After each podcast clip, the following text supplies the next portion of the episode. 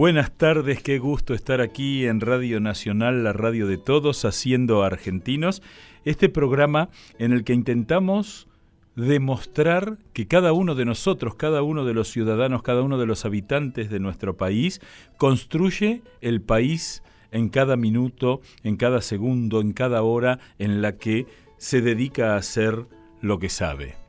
Por eso vamos a disfrutar mucho en esta tarde de domingo de eh, música, de buena música, alguna que te va a sorprender porque hemos rescatado algunas grabaciones muy antiguas, alguna grabación que tiene más de 100 años, y vamos a charlar con un hombre que eh, viene de la ingeniería, que hizo política, que está dedicado a la problemática de los municipios, y que yo conocí una tarde que visitaba en plena pampa de Buenos Aires la ciudad de Bragado. Vos sabés que la ciudad de Bragado debe su nombre a un caballo que, según cuenta la leyenda, se arrojó en las aguas de la laguna de la zona y que, como suele conocerse ese tipo de animal en la pampa, tenía un pelaje que simulaba ser unas bragas, de ahí el nombre de la zona.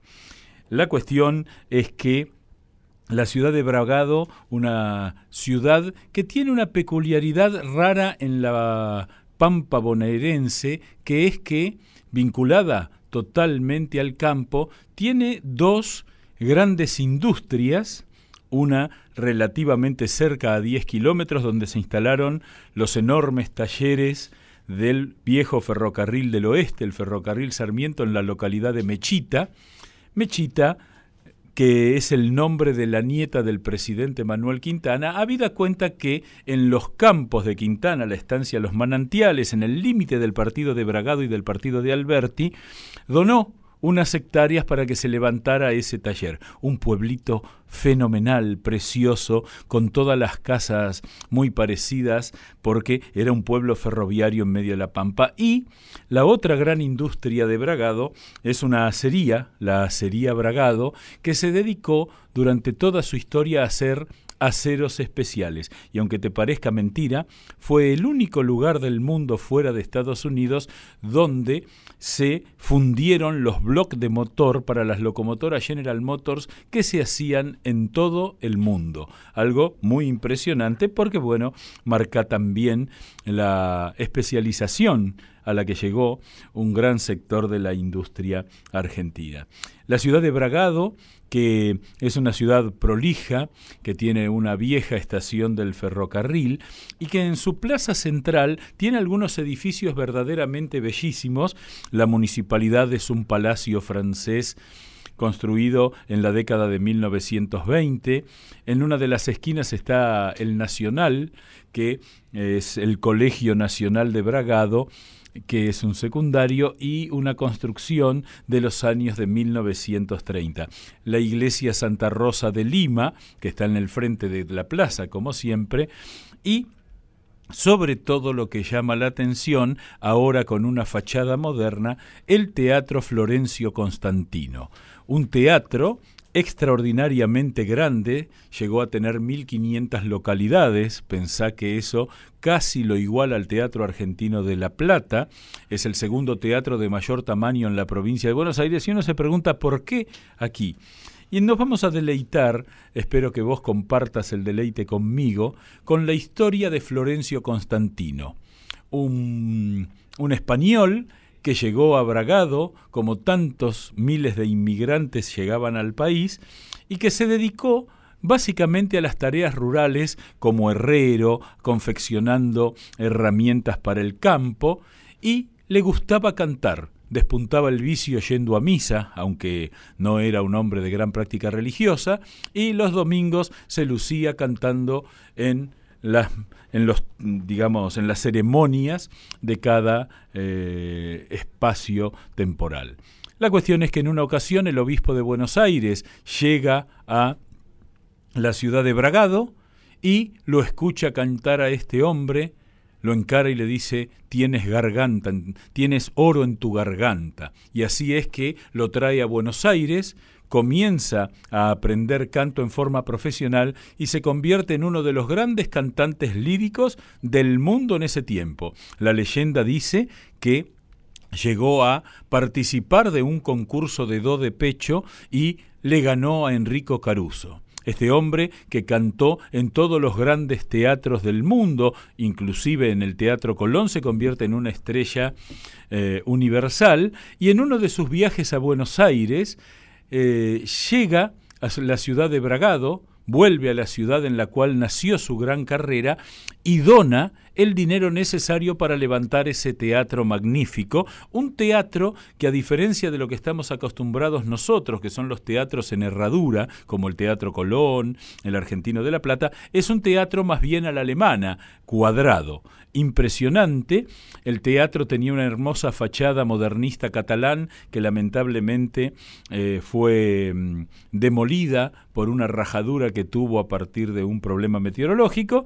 Eh, ahora se le ha hecho una nueva eh, fachada, quizá no te guste tanto, pero el teatro amerita eh, su uso, y la historia de este hombre culmina en una forma trágica porque él se enamora de una mujer con la que vive un explosivo romance, esta mujer estaba casada, terminó enfrentando al marido, mata al marido y él termina sus días en la cárcel fue sepultado en México, es donde ocurre este episodio, y hace 10 años sus restos fueron repatriados a Bragado y son ubicados en el vestíbulo, en el foyer del teatro que lleva su nombre. Date una vuelta por Bragado, hay un bellísimo museo de la ciudad, date una vuelta por Mechita, podés recorrerlo, tiene varios cafecitos como para demorarse un rato, una biblioteca popular extraordinaria que tenemos siempre el placer de darnos una vuelta a la Biblioteca Belgrano, y sobre todo se encuentran esas viejas pulperías de campo donde comer un asado es algo absolutamente espectacular. Como la historia de Florentino resulta verdaderamente bella, te voy a invitar a escucharlo en una grabación de 1909 de una ópera que escribiera Héctor Panizza, uno de los grandes eh, compositores y sobre todo uno de los grandes directores de orquesta argentinos, aquel que compartió con Toscanini, ya lo hemos charlado algún domingo aquí, la dirección de la escala de Milano, y allí vamos a escucharlo cantando a Florencio Constantino Aurora.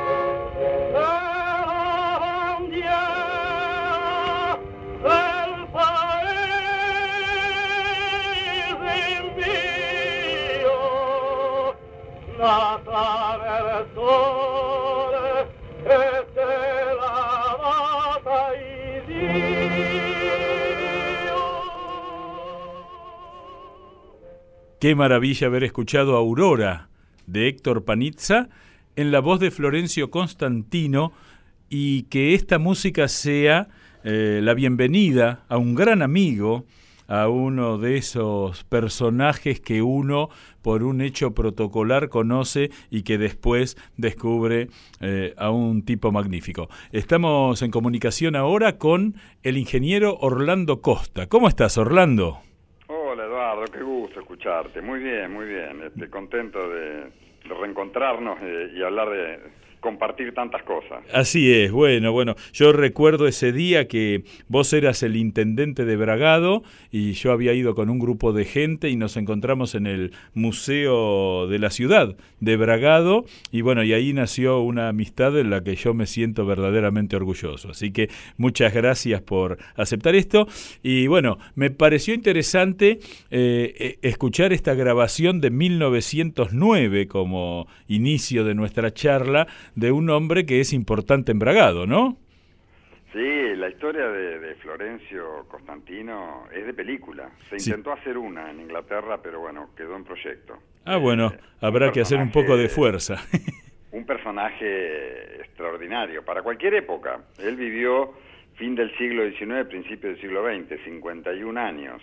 Y bueno, eh, llegó a ser un tenor eh, muy destacado en el mundo. Este, no tanta fama como Caruso, pero que tenía toda la promoción italiana, que en ese momento era muy importante, Verdi, en fin. Pero este, tuvo destacadísima actuación y justamente él vivió en Bragado seis años. Y desde ahí se lanzó, digamos. Y entre 1889 se vino con su novia en aquel momento, con 21 años, a la Argentina, anduvo dando vueltas por La Plata y el conurbano hasta Lobos y cayó embragado. Alquiló un aprisador y se fue a trabajar al campo. Y venía siempre al pueblo a cantar. Incluso hay, está, este, hay un testimonio, está demostrado, una payada con Gavino Ezeiza que duró casi dos días. Qué bueno, así que andaba en las cosas camperas también. Absolutamente, revolucionario radical en 1893, participó de un tiroteo en 1894 en la estación de trenes de Bragado donde muere el hermano del gobernador Costa, conservador. Ah, mira vos, qué bárbaro, qué, qué, impresionante. Y... Yo digo esto porque eh, el personaje da para todo. Claro. tantas cosas. Acá vivió seis años y tuvo cuatro hijos. Ya... Ah. Eh, Iba a cantar a la iglesia en un 30 de agosto, Santa Rosa de Lima, la patrona de Bragado, Monseñor Aneiros, arzobispo de Buenos Aires, lo escucha en 1894 y le dice que tiene oro en la garganta, que hay que pulirlo, y se va a Buenos Aires. Qué bueno. Y vos me decías algo cuando hablábamos fuera del aire respecto de esta versión de Aurora que para nosotros es algo cotidiano porque se canta en todas las escuelas, pero que tiene que ver, la versión que escuchamos es Constantino en italiano, ¿no? Que es como fue escrita Aurora. Claro, mucha, muchos no saben que Aurora es un área de una ópera de Panizza. Claro. Este, y Florencio Constantino creo que fue el segundo, no el primero, el segundo que la cantó en el Teatro Colón en 1909. Qué bueno. Él, antes había ido, cruzó el charco, fue al Teatro Solís en Montevideo en 1896 y después el Argentino de la Plata, porque el Colón es posterior. Claro, este, claro. Así que bueno, y, bueno, también eh, el dato es que en 1912 inaugura en Bragado su teatro. Él hace, invierte dinero, incluso venía a Bragado y trajo, por ejemplo, de Estados Unidos, trajo las butacas en un barco él. Ajá. es decir, este que era verdaderamente una estrella porque manejaba muchísimo dinero. Claro, como todo divo de la época, este, hizo fortuna, pero fue un personaje que conoció la fama y el ostracismo, la riqueza y la pobreza, este, la gloria y el fracaso. Él se queda sin voz este, al final de su vida en Montevideo, en México, este, cantando, intenta volver y no puede, y termina este, un poco loco, ¿no? Por, por toda esta situación. Pero sí, lo del teatro es lo más significativo. No, no, no sé si en algún lugar en Argentina existirá un hecho como este. En agradecimiento a este pueblo que lo recibió y donde tuvo sus hijos, él viene y hace un teatro que, bueno, que es una maravilla. estamos hablando. Lo presentó Enrique P. Maroni, uno de los autores, junto con Pascual Contursi, de la letra Si supieras de la comparsita. Pero mira que... de Carlos Gardel. Yo paso datos porque sé que sos historiador y te gustan Pero estas qué bueno, qué bueno. Me gustaría eh, presentarte diciendo que, bueno, vos sos ingeniero mecánico eh, y dedicaste desde eh, los albores de la democracia, ya por 1983, tu vida a, a dos yo, dividiría las dos políticas. Por un lado, la política partidaria, porque has sido eh, eh, concejal en tu pueblo, has sido intendente en tres periodos, has sido senador provincial, presidente del bloque, pero también te has dedicado a la política en términos intelectuales, desarrollando algo muy interesante que tiene que ver con la idea del municipio, ¿no es cierto? Sí, sí. Eh donde vive la gente. Donde vive la gente, claro. Donde suceden las cosas. Vos sabés que nos relacionamos entre nosotros y con la naturaleza. O sea, cuando el INDEC quiere sacar datos, ¿a dónde va? A las áreas urbanas, a donde está la gente. Claro. Que en la Argentina sí. es uno de los países más urbanizados del mundo. 92% de la población vivimos en ciudades más urbanizados del mundo. Del mundo, sí, 92%. Qué contradicción con lo que es la economía que en gran parte depende del campo, ¿no?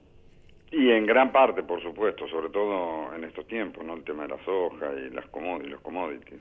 Pero este por eso me dedico tanto y, y ahora con una agenda eh, mucho más integral. Es decir, eh, en cada territorio, en cada municipio, en cada ciudad, por supuesto que la economía, el crecimiento económico, la generación de empleo es lo, lo más deseado, lo más importante. Pero bueno, el mundo y nosotros también tenemos que incorporar con mucha fuerza las cuestiones del medio ambiente y el cambio climático.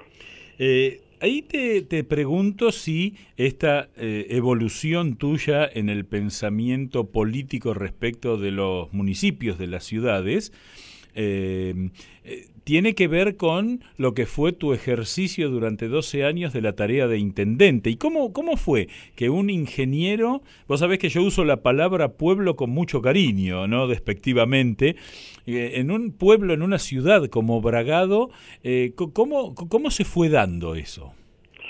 Sí, lo de la ingeniería, este, suelo decir que será como otras profesiones, pero lo acompaña a uno toda la vida en la manera de encarar los problemas, de buscar las soluciones, de diagnosticar, eh, de mirar el futuro.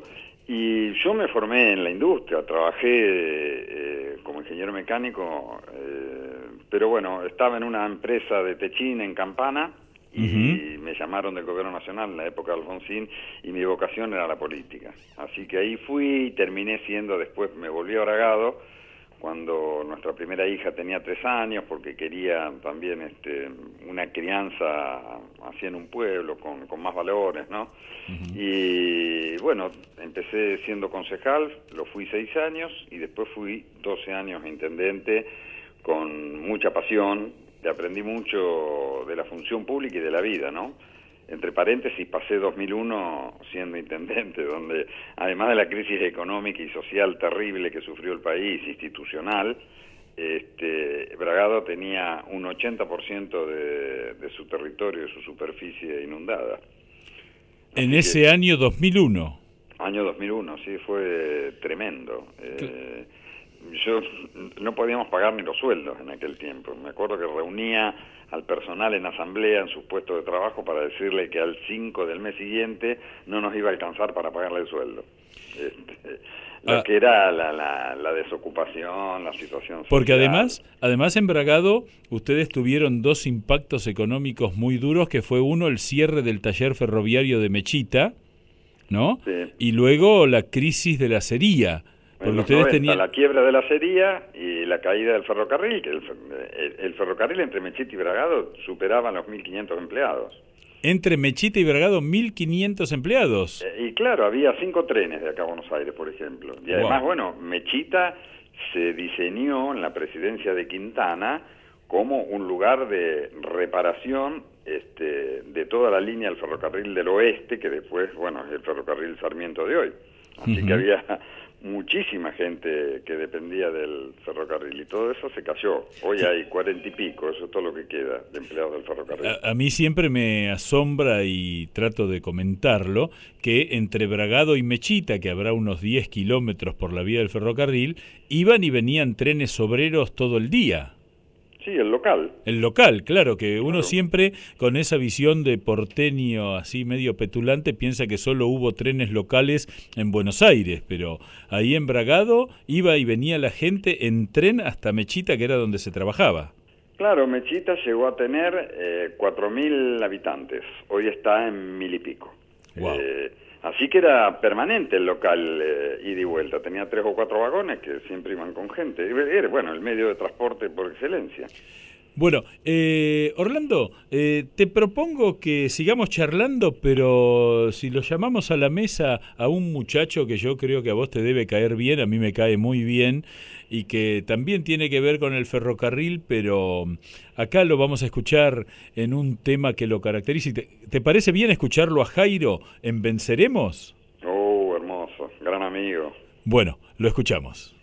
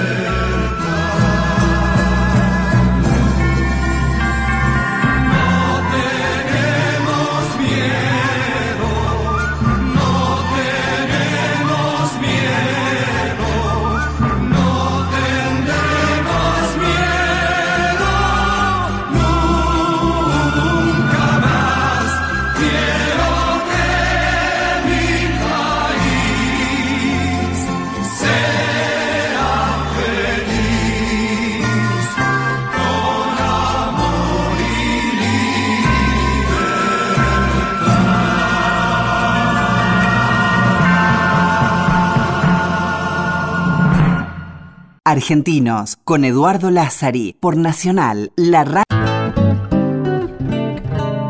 Te quiero invitar porque como cumplimos 80 años en Radio Nacional, eh, se pone en marcha el concurso de humor que hasta el 30 de noviembre podés participar sobre todo si tenés buen humor. La idea es reconocer y valorar la producción humorística radial en la radio de todos, por eso quienes quieran participar tienen que presentar un micro radial con la modalidad de chiste, imitación, stand-up, canción, novela, como quieran. Dos minutos es el máximo. ¿Sabés por qué es importante esto? Porque el ganador del concurso va a ser contratado por la radio para formar parte de la programación artística el año que viene, en el 2018. Y además te podés ganar 50 mil pesos que va a abonar el Fondo Nacional de las Artes. El jurado, Martín Bilic, Gabriel Corona, Chocolate, y el Negro Álvarez, Alberto el Negro Álvarez, así que podés hacerlo así, por parte del Fondo Nacional de las Artes Martín Rocco. La inscripción de materiales se realiza online en la página de Radio Nacional www.radionacional.com.ar y se debe subir el material en formato MP3. También allí, si entras en la página, buscas concurso de humor Radio Nacional y tenés las bases. Participa, así la pasamos bien juntos. Estás escuchando Argentinos, estás escuchando Nacional. Y seguimos aquí en esta tarde de domingo charlando con eh, Orlando Costa. Orlando Costa, eh, si te sumaste ahora a nuestra audiencia, intendente de Bragado durante 12 años y un hombre dedicado como ingeniero, pero también desde alguna, de alguna manera como intelectual, a lo que es el desarrollo de las ideas sobre la ciudad, sobre el municipio. Orlando, eh, ¿qué te parecen las ciudades argentinas? Bueno, eh, nosotros tenemos un problema de orden demográfico. El 72% de los argentinos vivimos en el 20% del territorio.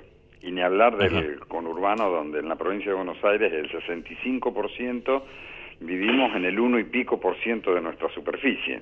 Así que eso caracteriza mega ciudades rodeadas de conurbanos muy pobres. Pero bueno, yo me dedico mucho al interior y un amigo eh, con quien hemos compartido alguna charla también contigo, Fabio Kedglas, solía decir y tiene escrito sobre el tema, de que deberíamos desarrollar unas 100 ciudades intermedias provistas de servicios con atractivos para empezar a, modificar este desastre demográfico que tenemos en la Argentina.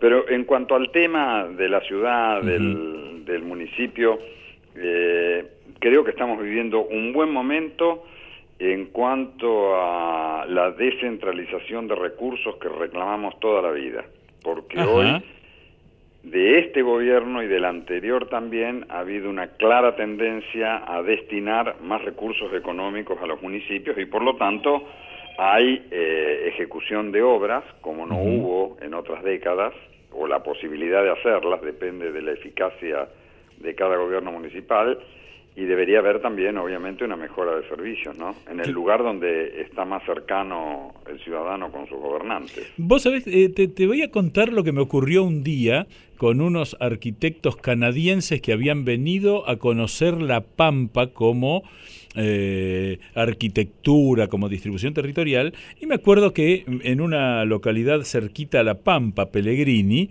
nos paramos delante de una municipalidad y eh, uno de los canadienses me dijo, verdaderamente lo que ustedes han hecho en esta pampa es algo extraordinario, porque tienen ciudades intermedias de 50 a 100 mil habitantes y tienen distribuida la población a lo largo y a lo ancho con una buena red de caminos y una buena red de ferrocarriles. Y yo le decía, no, pero mire que los trenes no andan. Y él me dijo algo que me pareció interesante pero los tienen. O sea, alguien pensó esta distribución. Bueno, están teniendo problemas ahora, pero los problemas se resuelven cuando las cosas están bien pensadas. ¿Qué te parece eso?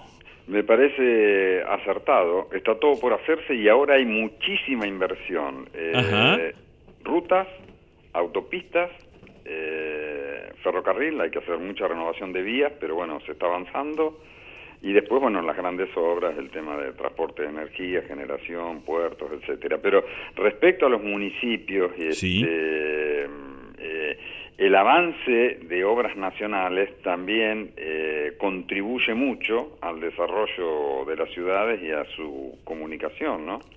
Y, yo ahí te preguntaría, eh, si vos tuvieras que, eh, siguiendo esta idea de las 100 ciudades intermedias, o sea, ni pueblito ni mega ciudad, eh, ¿cómo la imaginás esa ciudad intermedia? ¿Qué población, qué tamaño, qué tipo de actividad pueden hacerlas atractivas? ¿Cómo lo ves?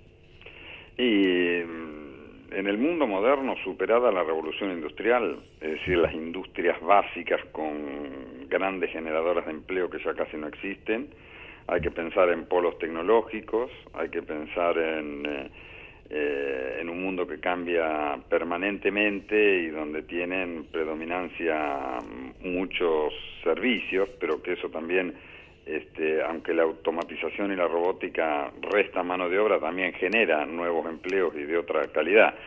Pero bueno, en cada región con lo suyo. Hoy hablamos del campo, como es este, todo el interior eh, bonaerense. Yo por decir algún modelo, Tandil. Tandil te eh, parece un buen modelo. Sí, industria, tecnología, un polo tecnológico, universidad, turismo, este, atractividad para los propios y para los que vienen de afuera. Pero en, la provincia de Buenos Aires, tan diversa, tan heterogénea, tenemos para hacer varios tandiles, por ejemplo. Claro. Acá cerca está Junín, casi 100.000 habitantes, Pergamino un poco más allá, casi 100.000 habitantes también. Como esas ciudades, hay posibilidades de, de hacer otras, con buena calidad de vida, hay que tener buen nivel educativo, este, Hoy la educación marca una diferencia importante porque antes, digamos, esas ciudades tenían, digamos, llegaban en, en algunos casos a tener secundaria, pero no había, eh, se tenía que ir la gente de allí, ¿no es cierto? ¿Eso está cambiando? Sí, eso está cambiando. Yo soy un poco digamos, bastante observador en ese sentido en cuanto a no perder o, degradar la calidad educativa universitaria. Debería haber más planificación y acuerdos para que en cada ciudad donde se desee tener un centro universitario no se superponga la oferta con la del vecino que está a 40 kilómetros. Y también hay un exceso de graduaciones profesionales, por ejemplo, en Derecho y en Ciencias Económicas, que entiendo, en definitiva, terminan perjudicando al, al propio egresado en cuanto a la búsqueda de trabajo. Pero sí este, hay diversidad de nuevas carreras, incluso que no sean de grado, de tres años, tecnicaturas, con rápida salida laboral. Eh, sin irme del tema, Eduardo, te doy un ejemplo. Eh, en la Argentina hay entre 4.000 y 5.000 puestos de trabajo de programadores informáticos que no se cubren en el año. Por año 5.000. Y no encuentran porque todavía el sistema no los da. Eh, es más, eh, las empresas van a, a los que están en carreras, los chicos en Buenos Aires, como ingeniería informática o de software o demás, en tercero o cuarto año ya los emplean porque, bueno, necesitan gente para esto. Ahora hay un programa del Gobierno Nacional destinado a formar 111.000 jóvenes en este tipo de, de cosas. Ahora, eh, es muy impresionante porque ahí estás hablando de puestos de trabajo de calidad y eh, no sé, ¿qué, que hay un problema de promoción, de propaganda, de publicidad de estas necesidades? Porque uno supone que los jóvenes... Eh, digamos, podrían ahí encontrar rápidamente un destino. Claro que cuando vos escuchás en medio de las, de las discusiones sobre la educación que a los chicos les parece mal que se vincule la escuela con el trabajo, ahí tenemos como un problemita, ¿no? Quizás otro tema, pero eh, eh, hay, hay cierta desconexión entre el sistema educativo y el sistema laboral. Absolutamente. Yo estuve en Alemania hace muchísimos años, pero hace mucho, y los alemanes nos dijeron, nosotros no entendemos el sistema educativo desvinculado del sistema productivo. Y si no, eh, este, ¿para qué? Los chicos tienen que encontrar una salida, el que va a seguir estudiando o el que va a trabajar tiene que estar bien preparado para las dos cosas. Nosotros, eh, no sé si te referís a lo que pasa en la ciudad de Buenos Aires. Sí, sí, sí, sí, el tema de las tomas recurrentes de las escuelas y ahora la propuesta de un de, un, de, una reforma pero yo lo escuché a un dirigente estudiantil decir que eso es para que las empresas tengan eh, trabajadores gratis, ¿no? Eh, y... Te doy un dato. Te doy un dato. Nosotros en Bragado, y creo que en todo el interior, pasantías de este tipo, pero desde hace 20 años hacemos en las empresas locales. Y ¿Qué mejor que un chico que está en el industrial vaya unas horas a la acería a ver de qué se trata, a una fábrica de tecnología de punta de, de, máquinas de blister para medicamentos que hay acá en Bragado, que se exporta al mundo. Bueno, del colegio industrial hacíamos un convenio con la municipalidad al medio para que los chicos en el último año vayan viendo de qué se trata eso. Este, no se trata de un trabajo formal de X cantidad de horas por día, sino de, bueno, este, menos horas, pero donde el chico tiene la posibilidad de ir viendo lo que es el mundo del trabajo. Y ahí eh, apelo, digamos, a tu condición en su momento de, de gobernante de una de estas ciudades, eh, Bragado estaría como en una posición todavía intermedia, no llega a ser una ciudad de esas que vos pensás por población, pero sí por desarrollo. Ahí vos como gobernante, eh, lo que yo percibía cuando iba a Bragado era una relación muy común con la con el digamos con, la sociedad civil lo cual eh, digamos es lo que te permite ir articulando todo esto indispensable en el mundo moderno, antes también, pero bueno, ahora indispensable. El gobernante, el intendente, eh, el gobierno municipal tiene un rol indelegable que es el de liderar un proceso de desarrollo con los actores económicos y sociales de una comunidad. Eh, nosotros tenemos una cultura, podríamos decir, de verticalidad de, bueno, los gobernantes gobiernan y hacen eh, casi una relación de mando-obediencia y nos gustan los líderes fuertes y las instituciones son débiles. Pero para promover el desarrollo en serio, las comunidades avanzan juntas, el sector público, el sector privado y el sector social. Es la única manera de definir proyectos de largo plazo, de compartir una visión estratégica y de lograr objetivos. Si no, los gobiernos duramos poco y además tenemos el defecto de que el que viene comienza otra historia. Ahí, ahí voy, digamos, das en una clave que me gustaría indagar. Si vos tuvieras que decir si el Estado, si los gobiernos o si la sociedad civil ¿Cuál es el que está hoy peor preparado para abordar este desafío del trabajo en común? Tengo que ser autocrítico. Creo que la política no produce dirigentes formados desde hace mucho tiempo. Creo que hay sectores de la producción, por ejemplo los del campo, que sí lo están haciendo, saben lo que es su producción, la cuestión financiera, la política del país respecto a sus intereses, ¿no? Correcto. Eh, pero bueno, y en la sociedad civil crecen instituciones que no van a los comités partidarios, pero participan de una ONG, de una cooperadora, se sienten por ahí más escuchados y, decisores en muchas de las cosas que se hacen. Todo eso hay que conjugarlo y me parece, yo me dedico a esto, me dedico a, ayudar a, gobiernos locales y doy charlas por muchos lugares este, para mejorar la calidad de la política respecto a los contenidos, aunque también ese es otro problema, eh, se valoran más las imágenes, los candidatos, el marketing político que por ahí los contenidos, los argumentos. Pero bueno, eh, si desde la política eh, ofrecemos más riqueza temática, la sociedad se va a interesar y podremos entre todos encontrar objetivos comunes y planificar mejor. Bien, y... Yo, por ejemplo, te cuento, colaboro mucho con la Red Argentina de Municipios frente al Cambio Climático.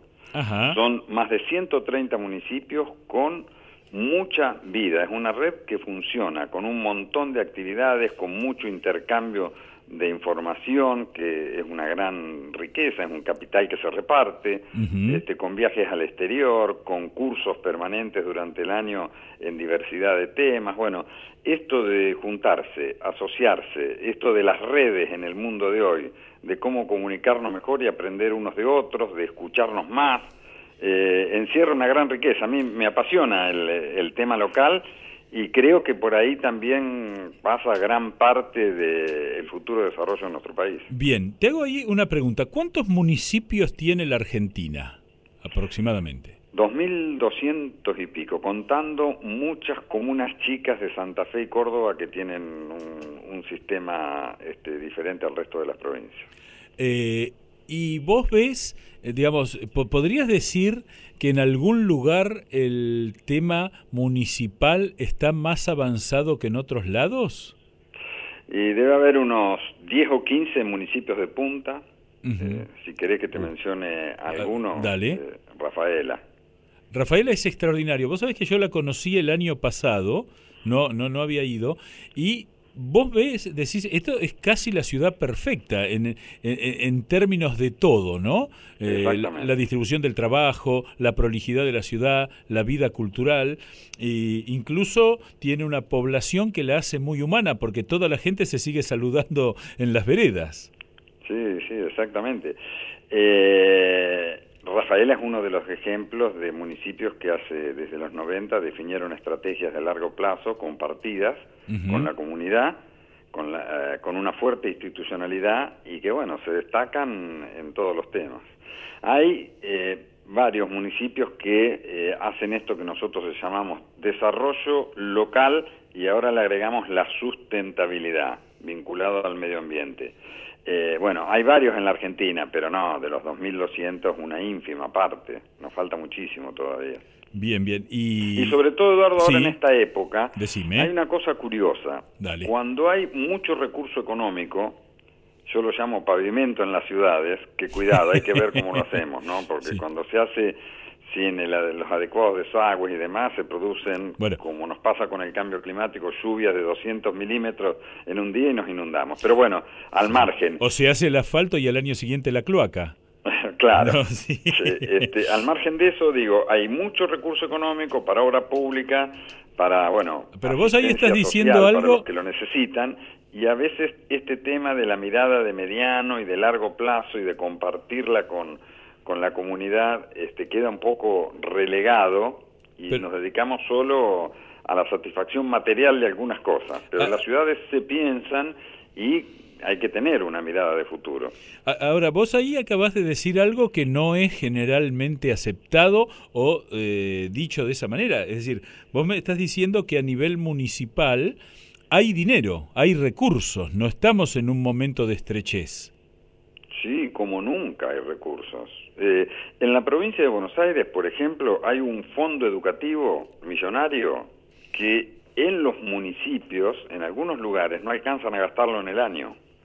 Eh, no alcanzan a gastar, pero eso, eso digamos, es bastante raro, porque uno siempre, siempre pareciera ser que todo, eh, te, cuento una anécdota, el otro día participé de una reunión protocolar que me pidieron que presentara en la Comisión Federal de Impuestos, ¿no? Y eh, uno escuchaba a todos los gobernadores que habían ido y los ministros de Hacienda lamentándose terriblemente de la escasez. Vos lo estás contradiciendo eso.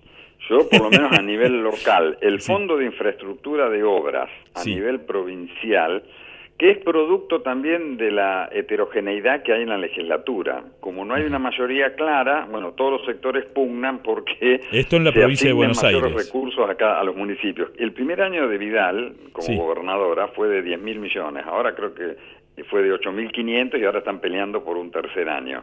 Bueno, esa plata no hubo nunca en los municipios para, para hacer obras.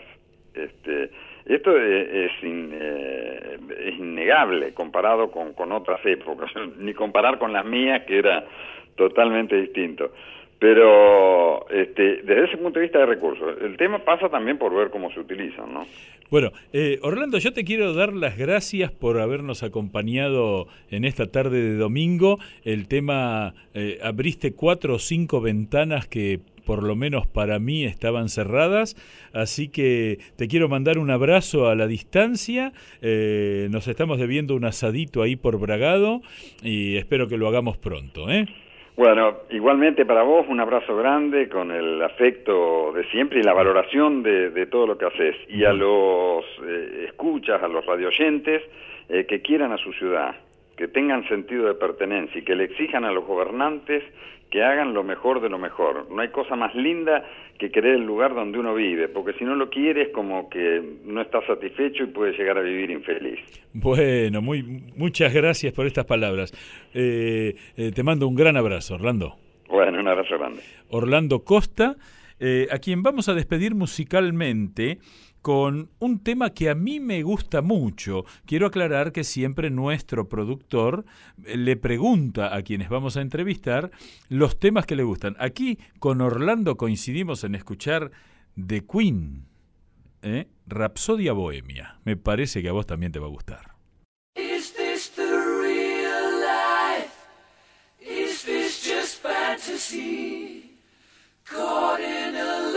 Landslide, no escape from reality.